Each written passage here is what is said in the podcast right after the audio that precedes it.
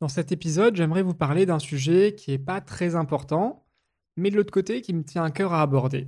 Donc je vous préviens à l'avance, c'est pas le podcast où vous allez forcément euh, apprendre le plus de choses dans le sens des conseils vraiment pratico-pratiques qui vont vous aider à vivre du coaching. C'est plus ma vision des choses sur un sujet. Peut-être qu'en entendant ce podcast, ça va vous faire du bien.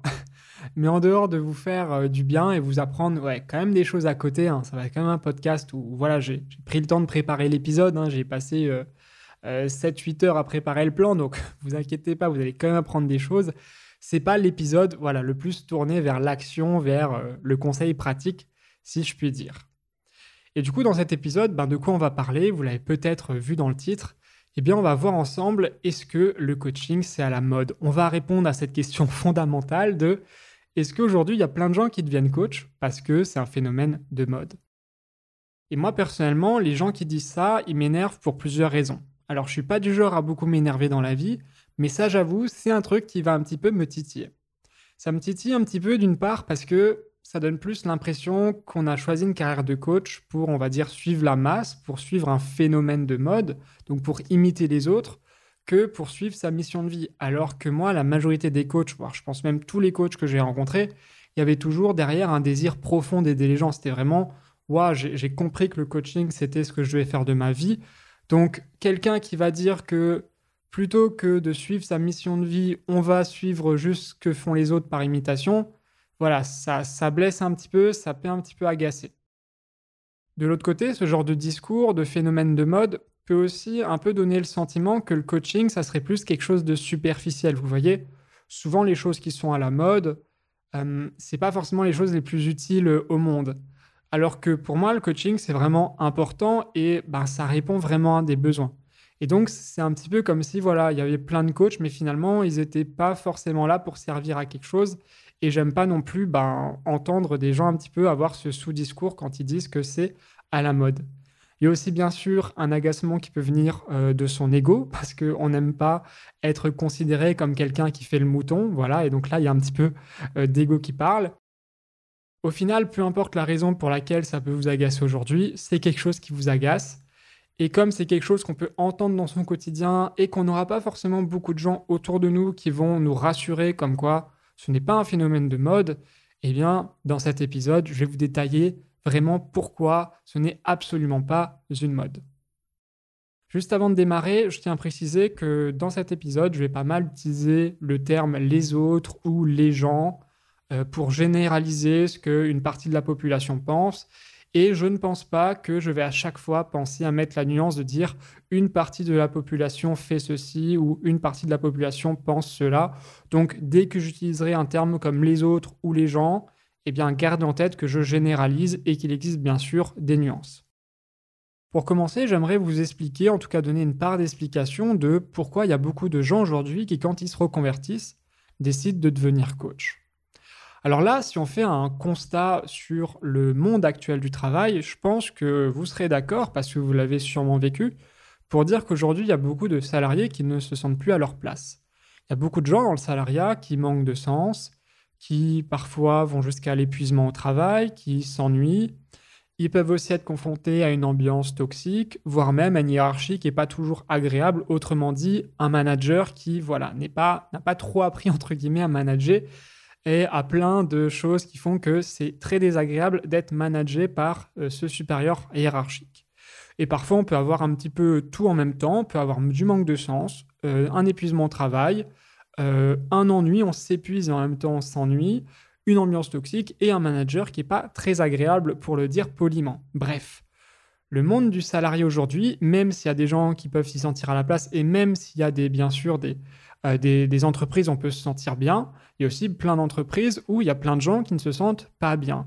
Et du coup, ben, comme il y a plein de gens qui ne se sentent pas à leur place dans le salariat, et qui ne voient pas en changeant de job, euh, en allant d'une autre entreprise, une réelle solution qui va faire en sorte qu'ils n'ont plus de manque de sens, plus d'épuisement, etc., etc., eh bien, il y a plein de gens qui décident, comme option pour être heureux dans leur travail, de se dire bon, il faut que j'aille dans, on va dire, le monde inverse du salariat, donc dans le monde de l'entrepreneuriat.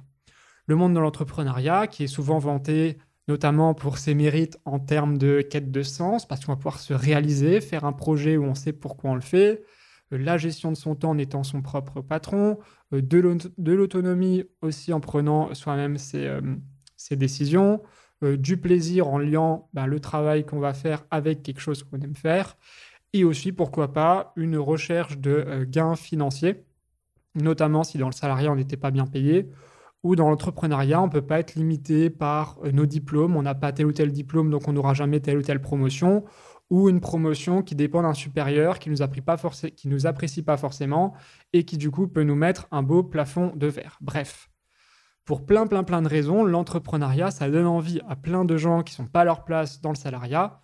Et du coup, ben, il y a plein plein plein de salariés qu'aujourd'hui, quand ils décident de se reconvertir, vont plus se rediriger vers l'entrepreneuriat que de changer de position dans le salariat. À partir de là, quand les gens vont décider vers quoi ils se reconvertissent dans l'entrepreneuriat, ils peuvent choisir de devenir coach. Et le métier de coach, il peut attirer pas mal de gens parce que je pense le point qui vraiment va le distinguer fortement des autres conversions possibles, c'est cette facilité incroyable d'y trouver du sens. Et je pense que le plus gros point de douleur, si je peux appeler ça comme ça, dans le salariat actuellement, souvent, il y a, plein de raisons pour lesquelles on ne peut pas être bien dans son travail, mais il y a vraiment, j'ai l'impression, une raison qui revient très, très, très souvent de nos jours. C'est Pour moi, c'est la raison la plus, euh, la plus fréquente, même si je n'ai pas de statistiques là-dessus. Pour moi, c'est le manque de sens. Vraiment, je pense que le manque de sens, c'est le truc indéniable où il y a vraiment beaucoup, beaucoup de gens. Le manque de sens, ça arrive en top numéro un des problèmes du salariat pour les gens qui sont bien sûr pas à leur place, pour les gens qui sont à leur place, pour bien sûr nuancer mes propos. Bref, il y a plein, plein, plein de gens qui ont un gros manque de sens dans le salariat. Et quand ils se reconvertissent, ben, ils sont face à l'option du coaching qui, elle, apporte énormément de sens facilement. Et pourquoi je veux dire facilement? Parce que, ben, contrairement, je ne sais pas, par exemple, à quelqu'un qui va se lancer un produit physique qui va prendre euh, peut-être des années à créer et il ne va, il va pas forcément voir directement les gens utiliser son produit. Vous voyez, où on peut avoir une belle idée, une belle vision, mais on peut entre guillemets, s'y déconnecter un petit peu parce qu'au quotidien, on n'est pas vraiment connecté exactement à, notre, euh, à, ce qu'on fait. Voilà, par exemple, quelqu'un qui veut faire une application mobile qui va changer le monde, bon, son quotidien, ça reste de coder. Quand il va la diffuser, il ne va pas voir des gens utiliser directement l'application devant ses yeux, vous voyez, ou pas souvent. Alors que le coaching a vraiment ce truc, et je pense que vous l'avez vécu, du ben, vous voyez facilement ce que c'est le coaching, ce que ça implique, ça, ça, demande du coup ben, de coacher des gens. C'est-à-dire, vous allez pouvoir transformer des vies, en fait. Et quand vous allez les transformer, ces vies, vous allez le voir en direct, quoi. Ça sera votre coaché, bah, vous allez le coacher, vous serez en, présentiel ou en visio, vous aurez un, voilà, en, direct, vous allez changer en direct la vie d'une personne, vous allez voir son évolution, vous allez avoir un feedback euh, de sa part avec le témoignage peut vous faire à la fin, etc., etc. Et voilà, quoi, ça nourrit, quoi. Je pense que vous savez très bien ce que ça fait de changer la vie de quelqu'un ou de l'aider à, avancer dans la vie. Ça, fait un bien fou et ça apporte un sens incroyable à sa vie, en fait. Vous voyez Et je pense que cette quête de sens qui est beaucoup recherchée, ben, le, coaching, ça reste une voie pour ceux qui sont bien sûr intéressés de base par aider les gens, etc. Parce que toute personne en quête de sens va bien sûr parler dans le coaching. Mais voilà, il y a pas mal de profils orientés sur l'aide aux autres bah, qui vont se dire ouais le coaching ça serait trop bien parce que je peux aider les autres. Et en plus ça a apporté un sens incroyable. Et on arrive très facilement à s'imaginer le à se projeter dans le sens que ça peut amener euh, dans sa vie de, de faire du coaching vous voyez. Et à côté le coaching permet aussi bien sûr d'avoir les, autres avantages qu'on recherche en entrepreneuriat bah, le plaisir de faire ce qu'on fait bah, si on bien sûr si on aime coacher a priori si on n'aime pas coacher on va pas dans le coaching. Et il y a tout ce qui est euh, autonomie gestion de son temps bien gagner sa vie. C'est aussi des cases qu'on peut cocher grâce à une activité de coaching.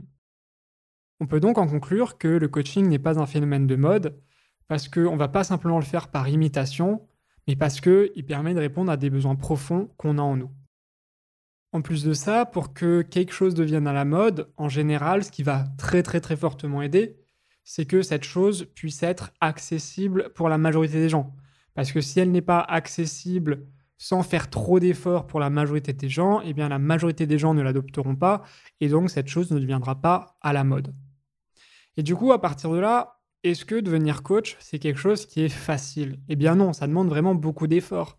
Il faut déjà oser se reconvertir, changer de carrière, ce qui est quelque chose que tout le monde n'arrive pas à faire, même des gens qui sont parfois en grande souffrance dans leur travail.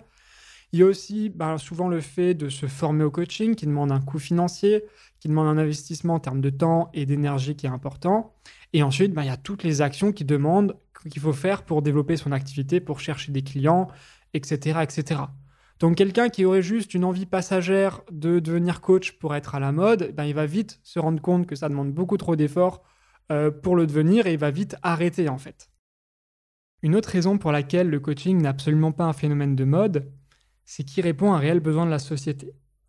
Aujourd'hui, je trouve que la phrase ⁇ Nous sommes notre plus grande limite ⁇ n'a jamais été autant vraie. Si on, prend, si on prend un peu de recul par rapport à l'histoire de l'humanité et notre société actuelle, eh bien, on peut dire au moins en France en tout cas, qu'on peut faire entre guillemets ce qu'on veut. C'est pas pour autant que tout ce qu'on va vouloir faire, ça sera facile à faire, mais par exemple, si on prend la reconversion professionnelle, il n'y a pas une loi qui va nous interdire de monter sa boîte ou d'envisager telle ou telle carrière en fait. Là où il y a des centaines d'années, par exemple, eh bien, il y avait plein de femmes qui étaient bridées dans leur carrière parce qu'elles n'avaient pas autant de droits que les femmes, que les hommes. Et si on reprend, on va encore un peu plus loin sur l'histoire de l'humanité, mais en même temps pas si loin que ça, euh, au Moyen Âge, eh ben, à cette époque-là, le paysan qui rêvait d'être euh, chevalier, ben, comme il n'était pas noble, il ne pouvait pas accéder au rang de chevalerie en fait. Et du coup, le paysan, il pouvait développer toutes les compétences qu'il veut, se créer le meilleur réseau qu'il veut, euh, je sais faire je sais pas quoi pour devenir chevalier à cette époque-là. Ben, c'était juste non en fait. T'es paysan, reste à ta place, euh, t'es pas noble, désolé, t'es pas né dans la bonne famille, tu seras jamais chevalier en fait. Vous voyez? Là où aujourd'hui, quelqu'un qui vient d'un milieu social ou économique défavorisé, il peut s'élever, évoluer dans la société. Alors attention, je dis pas que ce sera facile pour autant pour lui, euh, mais il a cette possibilité, il a cette chance en tout cas. Vous voyez, s'il se donne les moyens, etc., il peut réussir. Là où une époque, et une très longue époque, bah, il y a plein de choses sur lesquelles on n'avait aucun contrôle qui faisaient qu'on avait beau se donner le plus possible pour réussir, avant même d'avoir essayé, on était condamné à avoir échoué. Vous voyez? Et aujourd'hui, je trouve que pour plein, plein, plein d'aspects de la vie, on n'est plus limité par quelque chose qui n'est plus sous notre contrôle. Après, on pourrait bien sûr un petit peu nuancer ce discours en disant qu'aujourd'hui, il y a quand même des inégalités, il y a quand même euh, des domaines où on n'est pas totalement libre de faire ce qu'on veut, etc., etc. Oui, c'est vrai. Bien sûr qu'on n'est pas à 100% libre, que la société n'est pas parfaite. Mais si on compare ça à l'histoire de l'humanité, le contexte dans lequel on est aujourd'hui, il est quand même c'est quand même 10 fois, 100 fois, 1 million de fois plus simple d'avoir des opportunités que à certaines époques de l'histoire. Et je pense que cette époque-là est peut-être l'époque la plus riche en opportunités, où on peut faire le plus de choses possibles sur toute l'histoire de l'humanité. Et c'est quand même pas rien. Une autre raison pour laquelle je trouve que la phrase Nous sommes notre plus grande limite est vraie aujourd'hui, c'est qu'on a un accès incroyable à l'information. Quand on y pense aujourd'hui avec Internet, on peut vraiment, entre guillemets, savoir euh, n'importe quoi sur n'importe quel sujet, quoi. On a aussi les livres qui sont extrêmement riches d'informations. Alors même si les livres existent depuis pas mal de temps, aujourd'hui l'accès aux livres est quand même beaucoup plus simple qu'à une époque. Si on, revoit, si on au Moyen Âge, déjà au Moyen Âge, il fallait savoir lire pour lire des livres. Là, c'était qu'une petite partie de la population qui savait lire. Et ensuite, ben, au Moyen Âge, par exemple, il n'y avait pas beaucoup d'exemplaires de certains livres. Ils étaient recopiés à la main par des moines, donc euh, bon courage pour avoir euh, un million d'exemplaires euh, sur la planète s'il fallait que les moines les recopient à la main. Vous voyez, il n'y avait pas encore l'imprimer et tout ça, tout ça. Et, et, même certains livres qui étaient, qui étaient présents avec un certain nombre d'exemplaires il n'y avait pas forcément la langue dans laquelle on le voulait. Vous voyez? Alors qu'aujourd'hui, bah, on veut un livre, on va pas devoir euh, chercher dans le monde entier où il est, on va juste aller sur Amazon et on va le trouver ou dans la bibliothèque de notre coin, etc. etc. Et il y a beaucoup de traductions qui existent. Et si vraiment il n'y a pas le livre qui est traduit, qu'on veut vraiment le lire, ben voilà, on peut aussi, si vraiment, vraiment, vraiment c'est le livre le plus important pour nous de lire au monde, on peut aussi euh, du coup apprendre la langue pour lire euh, le livre dans la traduction, enfin dans le langage qu'il est, vous voyez. Donc, donc on peut faire des efforts. Si la connaissance n'est pas totalement accessible, on peut quand même avoir un pouvoir d'action pour finalement réussir à y accéder. Et même sur des sujets qui sont payants, comme des formations à plusieurs centaines d'euros ou, plusieurs milliers d'euros, comme une formation de coaching, où là, il y a quand même un, frein économique pour avoir accès à la connaissance, ben, en général, en économisant, si on veut vraiment le faire, on pourra finir par accéder à la connaissance. Tout ça pour dire qu'aujourd'hui, ben, il y a quand même un, accès à la connaissance qui est quand même assez euh, incroyable. Encore une fois, si on le met en perspective par rapport à, l'histoire de l'humanité, en fait, À l'échelle de l'humanité, c'est peut-être un peu plus français de le dire ainsi. Là où finalement, bah, il n'y a pas si longtemps que ça, bah, comme je l'ai dit, c'était pas si facile d'accéder à l'information. Et parfois, il n'y avait juste pas l'information tout court. On ne savait pas. Euh, par exemple, il y a plein de choses aujourd'hui sur la perte de poids euh, qui sont venues avec les avancées scientifiques qu'on ne connaissait pas, absolument pas du tout à une époque. Vous voyez Ou alors, il y a certaines informations qui étaient disponibles, mais très difficiles à accéder. Par exemple, quelqu'un, imaginons un ouvrier du 19e siècle qui souhaite entreprendre et créer une entreprise, euh, bon courage pour euh, trouver le, bon moyen de le faire. Vous voyez, aujourd'hui, vous trouverez des, du contenu sur comment monter une entreprise, peu importe le type d'entreprise que vous souhaitez monter. vous avez même des ateliers gratuits, etc. etc.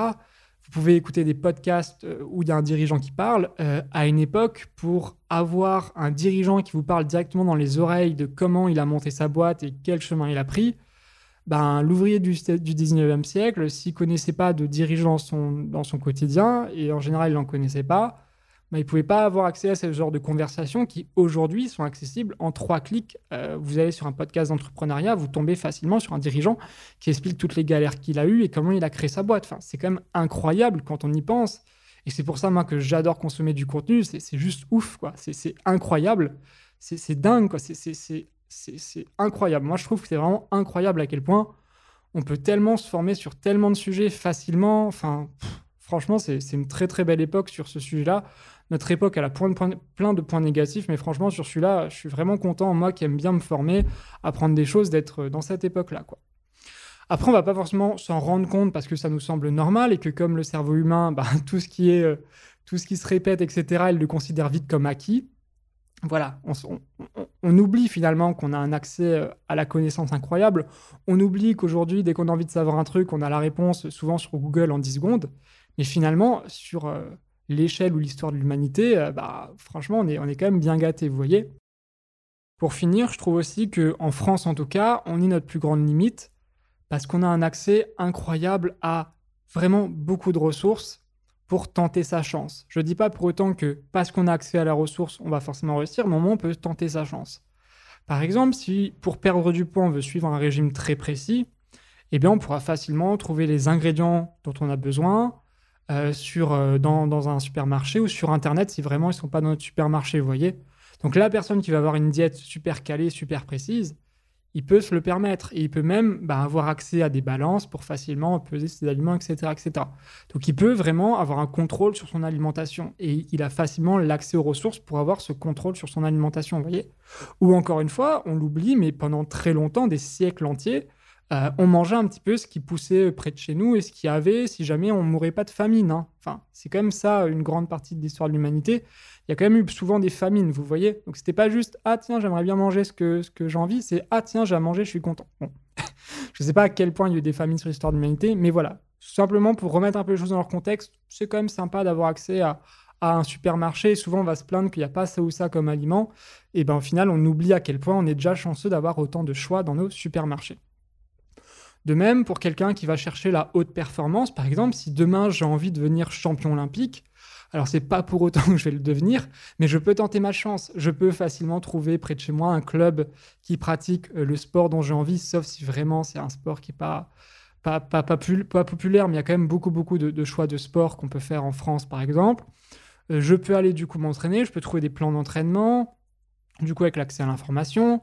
Le matériel, même les sports qui sont coûteux, restent accessibles pour qui vraiment, pour les gens qui vont faire des économies. Il y a beaucoup, beaucoup de sports aujourd'hui où euh, l'achat du matériel ne coûte pas très cher grâce à l'industrie, grâce au fait qu'on produit en masse, etc., etc. Bref, grâce à des choses qui sont propres à notre époque, qui n'étaient pas forcément propres à d'autres époques. Si on prend quelqu'un qui veut travailler l'anglais, eh bien, il pourra, s'il veut, aller sans trop payer cher, euh, le fait par exemple d'aller en Angleterre, et il va aller dans un, dans un endroit pas très cher d'Angleterre pour un petit peu s'immiscer. Il va pouvoir même faire du couchsurfing pour euh, ne pas payer euh, le, logement et vivre chez l'habitant, etc. Et vraiment bah, parler anglais tous les jours. Donc il a ce moyen à sa disposition.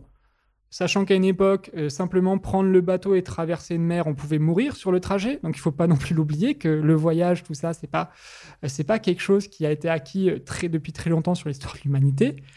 Et même avec l'invention du téléphone, maintenant, euh, je savais que j'ai accompagné une coach qui faisait faire ça à ses coachés. Eh bien, si on veut pratiquer l'anglais, on n'a même pas besoin, pour être en immersion, d'aller en Angleterre ou d'aller aux USA ou je ne sais où. On prend simplement son téléphone et on appelle des gens qui parlent anglais.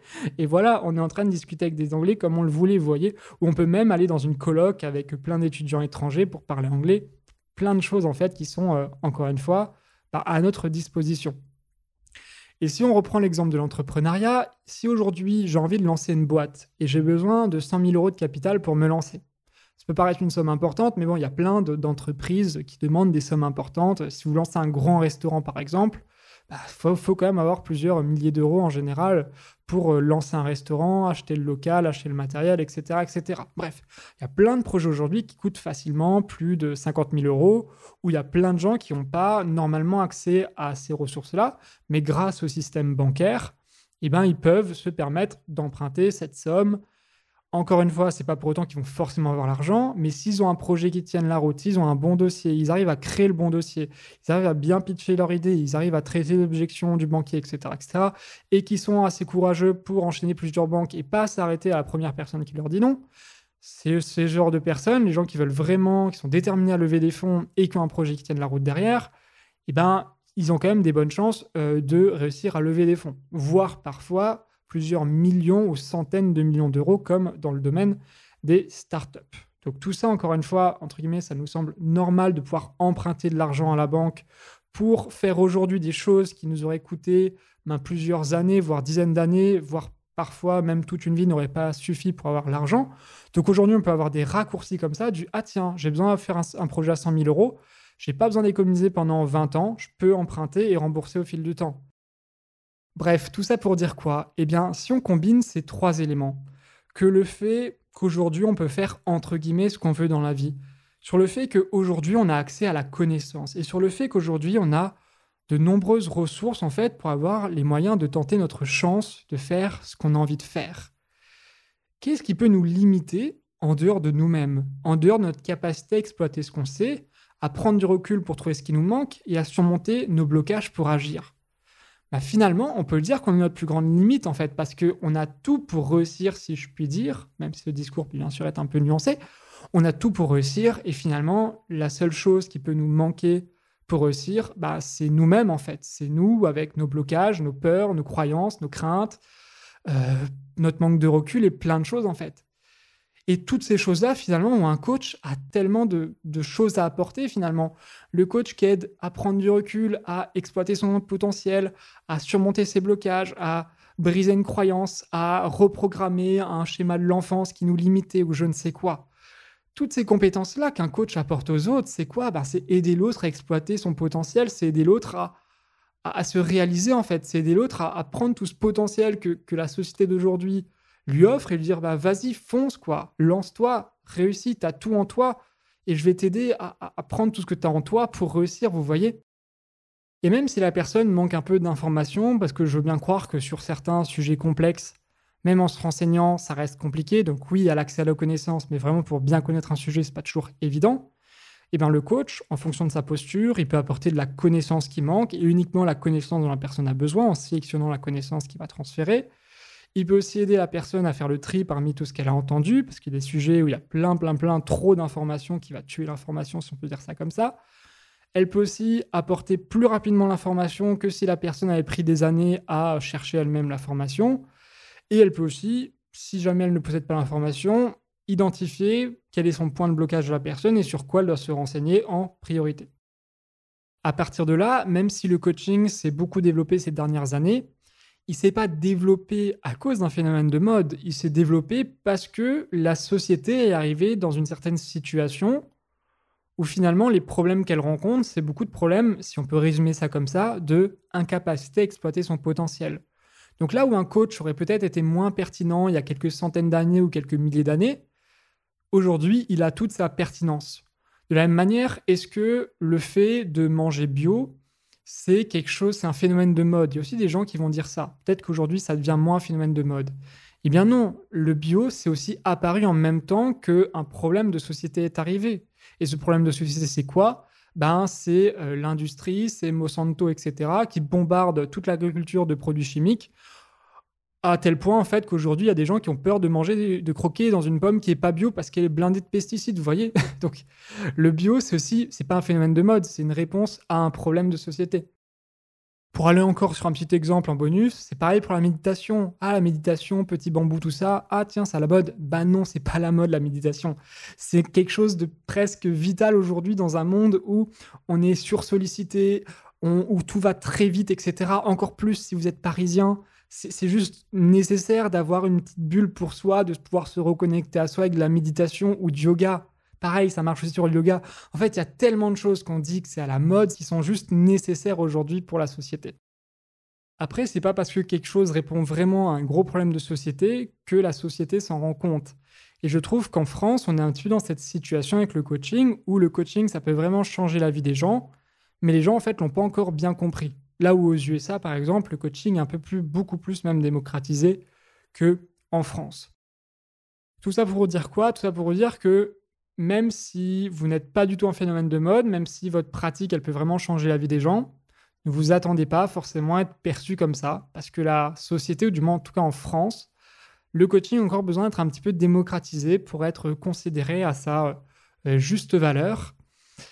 Il va falloir donc être un petit peu patient. Et là-dessus, j'ai envie de vous dire un, petit exemple que je trouve qui est assez intéressant.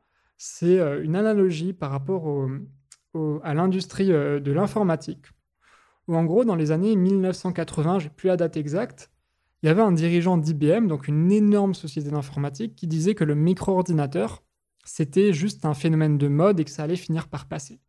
Et le micro-ordinateur, vous savez ce que c'est? Eh bien, c'est l'ordinateur qu'on a aujourd'hui. Vous voyez, si on, on, remet un peu les choses dans leur contexte, c'est globalement l'ordinateur qu'on a aujourd'hui. Donc, dans les années 1980, dites-vous qu'il y avait un mec qui était très haut placé, qui était expert dans l'informatique, qui a dit que le PC aujourd'hui qu'on utilise tous les jours et qui est un peu indispensable aujourd'hui dans la vie parce que voilà, on est connecté, etc. C'est pas vital, mais c'est quand même compliqué aujourd'hui de d'évoluer sans ordinateur ou sans smartphone, qui est une forme d'ordinateur euh, en tout petit. Vous voyez? Eh ben voilà, un grand dirigeant avait dit que c'était euh, juste un phénomène de mode. Et moi, je pense que pour le coaching, c'est pareil. Il y a des gens qui disent que c'est un phénomène de mode et qui ne comprennent pas, comme ce dirigeant, pourquoi ça va vraiment euh, changer la vie des gens. Et dans quelques années, je l'espère au plus tôt, dans quelques dizaines d'années, bah, finalement, ça deviendra comme l'ordinateur, ça paraît normal d'en avoir un chez soi. Ben, j'espère que dans notre société, ça devrait normal, pas forcément d'avoir toujours un coach autour de soi, mais que ça sera normal en fait de se faire coacher, que tout le monde se sera au moins fait coacher une fois dans sa vie. Parce que je pense vraiment que tout le monde peut au moins être coaché une fois dans sa vie. Je vois pas quelqu'un qui a aucun blocage qui peut être super bien résolu par un coaching. Quoi. Pour moi, j'ai jamais rencontré quelqu'un, moi, dans mon quotidien, qui n'avait pas besoin du tout de coaching. Donc voilà, je pense que tout le monde a besoin d'un coaching. Et j'espère que les gens le comprendront euh, bientôt pour que ça soit aussi plus facile de vendre du coaching. Et c'est un autre point sur lequel, du coup, je voulais venir, c'est que d'une part, ne vous attendez pas à être bien compris, surtout si les gens croient que c'est un phénomène de mode. Et en plus de ça, ne vous attendez pas non plus que ce soit facile de vendre du coaching, hein, parce que les, en France en tout cas, on n'a pas encore trop bien compris, euh, ont de manière générale, euh, l'intérêt du euh, du coaching. Après, ça peut vous rassurer de la même manière que Steve Jobs, il a réussi à plus populariser l'ordinateur de l'époque en se battant, en faisant comprendre aux gens en fait comment l'ordinateur qu'il avait créé pouvait les aider eh bien vous aussi, vous pouvez entre guillemets vous battre au quotidien pour faire comprendre que le coaching, c'est un intérêt et que ça répond vraiment à des besoins et que du coup, ça n'a rien à voir avec un phénomène de mode et qu'il y a un réel intérêt à le faire. Et contrairement à Steve Jobs qui voulait du coup vendre des millions d'ordinateurs et qui devait du coup convaincre des millions de personnes sur cette planète, eh bien vous, vous avez juste besoin de convaincre votre cible quand vous la rencontrez. Donc certes, il va falloir faire des choses pour que les gens comprennent plus facilement que vous pouvez changer leur vie, avoir un impact positif dans leur vie, et donc que ça vaut le coup d'investir dans un coaching, mais vous n'allez pas devoir le faire à l'échelle de la planète, ça sera juste le faire individuellement à chaque fois que vous croisez votre cible. Et c'est justement là où mon programme Vivre du coaching peut vous aider, en vous apprenant comment faire comprendre à votre cible que vous pouvez l'aider. Que ce soit en évitant de parler le langage du coach incompréhensible par le commun du mortel, donc utiliser plein de termes que seul un coach peut comprendre et donc bah, où vous allez être incompréhensible quand vous allez parler à votre cible qui en général n'est pas un coach. Que ce soit en faisant prendre conscience à votre cible que votre coaching répond bien à ses besoins parce que parfois vous allez résoudre un problème et les gens comprennent pas qu'ils ont ce problème donc ça va être compliqué qu'ils comprennent que vous pouvez les aider, vous voyez. ou encore en rassurant la personne comme quoi ça peut marcher en expliquant clairement les étapes de votre programme. Parce que comme j'ai dit dans mon précédent podcast, souvent les coachs vont pas expliquer clairement comment ils vont aider les gens. Et en plus, quand on vend un coaching, souvent on est face à quelqu'un qui n'a jamais pris de coaching de sa vie, vous voyez donc la personne, souvent, elle comprend pas ce que le coach, vraiment comment il va l'aider. Et en plus, elle a aucun point de repère pour dire, ah, c'est quelque chose que j'ai déjà fait dans le passé qui a marché. Du coup, il faut aussi bien travailler euh, ta présentation et l'explication de, de, ce qu'on vend pour ça, parce qu'on est face à des gens qui ont souvent jamais pris de coaching de leur vie, vous voyez Et d'une manière générale, mon programme ne contient pas plus de 30 heures de vidéo pour rien. C'est parce qu'aujourd'hui, ben, ça reste complexe de vendre du coaching. Si je refaisais le même programme dans 10 ans et que le coaching était plus démocratisé dans 10 ans, je pense que je pourrais euh, peut-être faire quelque chose qui tient sur 15 heures. Mais en attendant, le coaching aujourd'hui, c'est pas encore très démocratisé, donc il y a plein de choses supplémentaires qu'il faut faire, notamment parce qu'il y a un problème de démocratisation euh, ben, qu'il faut prendre en compte en fait dans euh, toute la manière dont on va vendre du coaching. Voilà, je pense vous avoir tout dit pour cet épisode. Si jamais mon programme vous intéresse, vous pouvez bien sûr vous rendre sur florentosanon.fr programme. Et si jamais mon programme, vous l'avez déjà vu, mais vous hésitez encore pour une raison X ou Y, je vous invite à prendre un appel avec moi pour en discuter de vive voix. Merci d'avoir écouté ce podcast jusqu'au bout, j'espère qu'il vous a plu. Si jamais c'est le cas, vous pouvez me laisser un petit avis sur Apple Podcast ou le partager avec trois coachs autour de vous. Sur ce, je vous laisse ici et je vous souhaite de passer une très belle journée.